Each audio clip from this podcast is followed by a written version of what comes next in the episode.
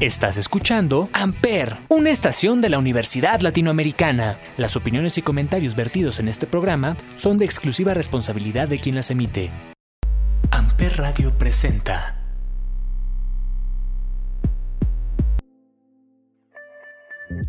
Señoras y señores, damas y caballeros, estamos de vuelta en este su programa de universitarios para universitarios. Esta vez y como todas las semanas, tengo el gusto de estar acompañado por tres personas magníficas con sus comentarios. Quiero saludarlos. Aranza, ¿cómo estás? Hola, buenos días. ¿Cómo están todos? Yo muy bien y espero que ustedes también. Me da mucho gusto. Omar, ¿tú qué tal? Excelente, Gerson. Aquí andamos. ¿Y tú? Oh, perfecto. Y por último y no menos importante, Abraham, un gusto estar aquí. ¿Qué onda? ¿Cómo anda? Cuánto ánimo se carga este señor, de verdad. Vamos a empezar. Tenemos un tema muy extenso, muy grande, entonces trataremos de hacerlo ágil y dinámico. El tema de esta semana, como lo escogieron nuestras redes sociales, es el de plataformas digitales. Han ido evolucionando, ya lo sabemos. Tratamos de traer temas de novedad, tratamos de traer temas que están sucediendo al momento y creo que esta semana es perfecta para hablar de lo que está sucediendo con las plataformas digitales, ya que han ido creciendo, han ido cambiando y gracias a la pandemia están como están. Pero primero que nada vamos a dar una introducción para el que no sepa bien qué son o cómo trabajan y Aranza va a ayudarnos con esa parte. Bueno, pues primero que nada sirven para crear una estrategia de marketing digital que implica una serie de detalles que debemos realizar y acompañar constantemente. Esto lo que quiere decir es que las plataformas digitales lo que hacen es lograr que todos nuestros problemas se resuelvan de manera digital y podemos hacer una de lo que queramos en realidad existen varias categorías dentro de esto, ¿no, Aranza? Sí, tenemos las comerciales, tenemos las educativas, como Moodle, que es lo que hemos estado llevando ahorita en la escuela, y también las sociales, que son las que más común conocemos como Facebook, Instagram, Twitter. Omar, ¿tú qué sabes al respecto? Pues yo este, les voy a platicar para qué sirven estas plataformas digitales.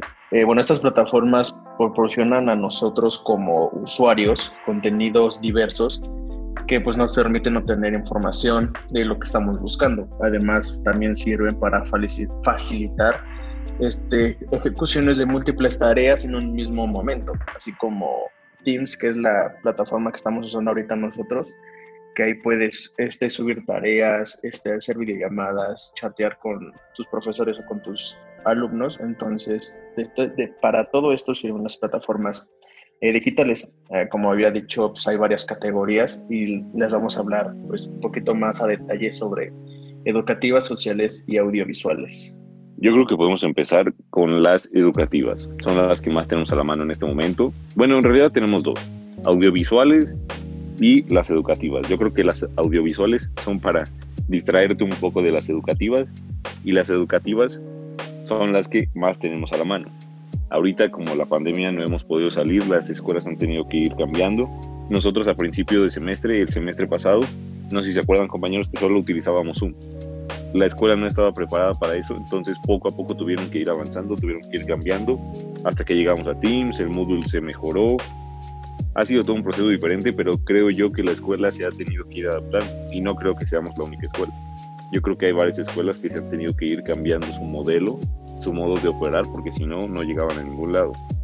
Sí, exactamente. Por ejemplo, al, inicio del semestre pasado, bueno, cuando inició todo esto de la cuarentena, pues la gente, bueno, todas las escuelas usaban nada más Zoom como plataforma para tomar clases.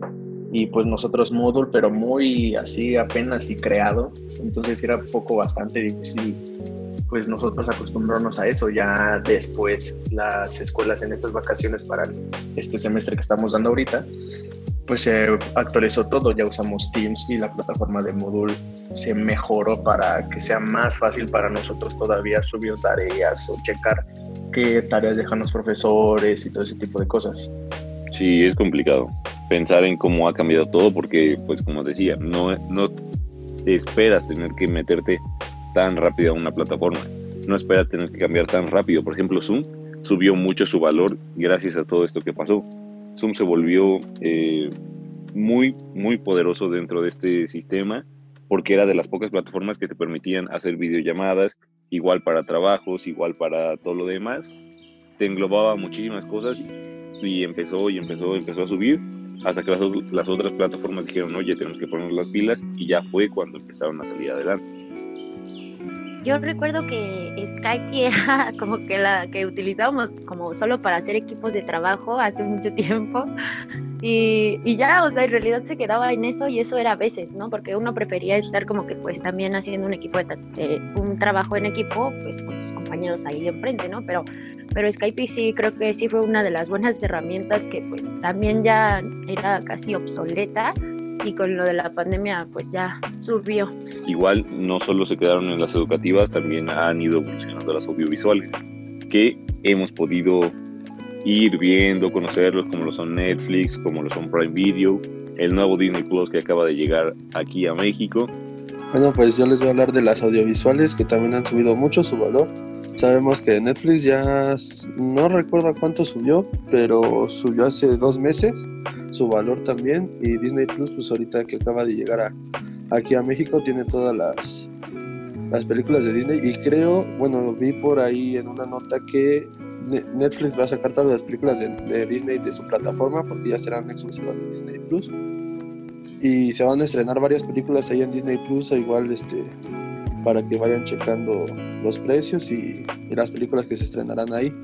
Aunque están criticando mucho los seguidores de, Marvel y de, X-Men porque pues, subieron todas menos las de Logan porque sabemos que es muy violenta o agresiva y pues Disney es como más para niños, entonces quieren evitarse esos problemas. Entonces veremos en qué plataforma se subirá o si crearán una, unas cuentas para que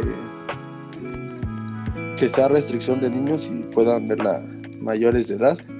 A ver cómo, cómo lo maneja eso, eso Disney Plus. Y, y, Prime Video, que también ha subido mucho su nivel con las series que han subido a, a, esa plataforma digital y, y películas y, y documentales que han, que han estado buenos ahí en Prime Video. Y justo hablando de Disney, de Disney Plus, hoy vi un anuncio en, Facebook también es una plataforma social, obviamente, y también hablamos del marketing, o sea, ahorita el marketing con esto de la pandemia ha subido mucho porque es más barato subir a una red social, es más barato ya contratar influencers, ya ahorita se sabe que esta herramienta se va a quedar por un largo tiempo y no solo por la pandemia, sino porque descubrieron que se puede hacer muchísima publicidad por todo este tipo de plataformas, nada más buscando las pues las necesidades del usuario, sus búsquedas y, y, esas, esos factores que hacen que el, el, cliente pues compre todo lo que estamos adquiriendo visualmente, ¿no? Claro. En realidad sí está, está interesante todo el tema de Disney Plus porque pues sí vienen muchísimas cosas. Ya es cuestión de cada quien si le gusta o no. Yo tengo un amigo, justo estaba hablando ayer con él y me decía que él no veía bien contratarlo quizás sí por todo lo que trae, pero ya viendo a futuro, no sabe cómo Disney podría hacer para seguir metiendo contenido que no sea el mismo que ya hayamos visto en estos años que lleva en el mercado. Porque si te pones a ver el catálogo, son cosas, son películas, son series que tú ya has visto. No hay nada nuevo, no hay nada innovador y eso dice que va a ser lo que va a empezar a hacer que Disney vaya bajando, vaya bajando, vaya bajando. Al final no lo sabremos, tendremos que esperar unos meses a que salga, pero sí quiero decir que estoy preocupado porque Abraham habló demasiado. Y si el capítulo pasado quería cobrarme por tres palabras que dijo, no me imagino qué está pensando en este capítulo. ¿eh? Lo, arreglamos al rato, Claro, claro. Yo estoy preocupado, pero fue muy buen comentario. En realidad las plataformas están creciendo y hay que seguir viendo cómo vamos a hacer para tener todas, porque ¿Cuánto es de Disney? 160, de Netflix son como 200 pesos, ya se le va sumando Spotify, se le va sumando Prime Video y al final se te va como haciendo más grande la cuenta, ¿no? Ya se te va como... Pagábamos Sky. Exactamente, y ahora ya hay más plataformas y va llegando más cosas y ya depende de cada quien qué contrata, qué no contrata, pero con el catálogo que, que trae Disney, yo creo que está metiéndose muy duro en el mercado. Sí, o sea, yo hablando de, bueno, opinando acerca de lo que decías, Gerson, del Disney Plus, o sea, yo vi que, o sea, sí van a hacer las películas y todo, pero las sacaron de Netflix, de Claro Video, de, o sea, no hay, no hay película ahorita ya de Disney en ninguna otra plataforma, que eso es lo que le va a dar exclusividad a, la, a que se la descarguen. Y más que nada yo siento que va a ser para, para niños y adultos. Bueno, en realidad siento que Disney sí es para todo el mercado, pero siento que los adultos la descargarían por los niños y habría descargas de adolescentes. Yo creo que están apostando a la nostalgia. Eh, no sé si mencionar títulos aquí dentro del programa, pero hay muchas caricaturas que yo veía cuando era pequeño y que ahora al verlas no va a ser lo mismo, pero lo recuerdas, ¿me explico? Recuerdas el tiempo que estabas viendo Disney en las mañanas antes de irte a la escuela o cosas así, y yo creo que están apostando a eso. Pero ya cuando pase la etapa de, ah, yo veía esto y qué bueno que me gustaba, sí no sé cómo puedan hacer. Para mí me parece una buena opción mi amigo dice que no es tan buena opción, pero ya habrá que ver con el tiempo qué es lo mejor y qué está bien y qué hicieron mal. Eso sí, y aparte si de niñez hablamos, también queda DreamWorks, Nickelodeon, Cartoon Network. O sea, en como, realidad... como es Disney, no, no dudes que les falte mucho para comprarlo, ¿eh? Sí, literal. ya sabemos que, que todo va a estar para Disney y con Disney. Exactamente, entonces puede seguir creciendo la plataforma, igual sí van a sacar películas nuevas, pero habrá que ver cómo, cómo le hacen para seguir manteniendo a la gente, para que no, no busque otras cosas, porque la vas a ver una vez y para volver a verla yo creo que van a pasar meses y meses para que vuelvas a ver una película. También, o sea, por ejemplo, Disney tiene como, o va a sacar bastantes exclusivas para nada más su plataforma, por ejemplo, las series que vienen de Marvel pues al menos yo tengo entendido que solo van a salir para Disney, o por lo menos al principio solo van a salir para Disney. Por ejemplo, no sé, la serie, bueno, no sé si se pueden decir títulos, pero la del nuevo Capitán América, la serie de Loki, la serie de este Hawkeye, la de, ¿cómo se llama esta?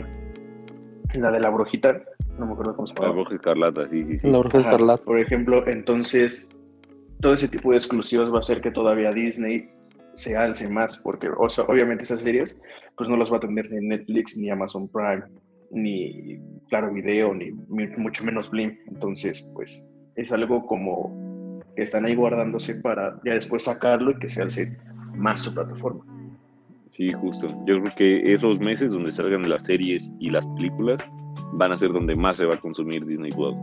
Quizá al principio no tanto, ahorita que es el boom, sí, después se va a parar como un tiempo, y ya cuando vuelvan a salir esas series ya es cuando se va a reactivar todo lo de Disney. Igual solo quiero mencionar unos, unas ventajitas así de las plataformas digitales antes de irnos. Para todas las personas que pues se van acoplando a esta modalidad, pues número uno, te ahorran tiempo, te permiten trabajar con un tiempo con un equipo reducido, o sea que no necesitas a mucha gente que sepa de las plataformas solo para llevarlas a cabo. Es fácil su desempeño, o sea, en realidad te ayudan a hacer análisis estratégicos para tu próxima venta y otras cosas. Reducen el margen de error. Esto lo que quiere decir es que nosotros como humanos a veces no, no sabemos en qué estamos mal y, y la ayuda de la, bueno, la plataforma te ayuda a saber cuál es el error, ¿no? Ya automáticamente. Y son más económicas. Muchas gracias. Pues ya saben amigos, ya es cosa de cada quien qué plataformas utilizas, qué plataforma sí, qué plataforma no. Y también para la escuela. Las plataformas han ido cambiando, pero tenemos que adaptarnos. Hay cosas que quizá te parezcan, hay cosas que quizá no, pero las plataformas digitales ahorita son nuestra máxima eh, forma de distraerse y forma de comunicarse y seguir aprendiendo. Así que no hay que dejarlas de lado y esperamos que en este capítulo les hayan servido todo lo que estuvimos diciendo. Ya para despedir compañeros, algún comentario que tengan. Ninguno, solo utilícenlas con responsabilidad. Muy buen comentario. Omar. Pues no, ya siento que dijimos como lo más importante de las plataformas más importantes porque obviamente pues, hay como 15 o 10 más, entonces me parece. Y ya Abraham ni le pregunto porque seguramente me va a querer cobrar más dinero. Ya solo los despido, compañeros.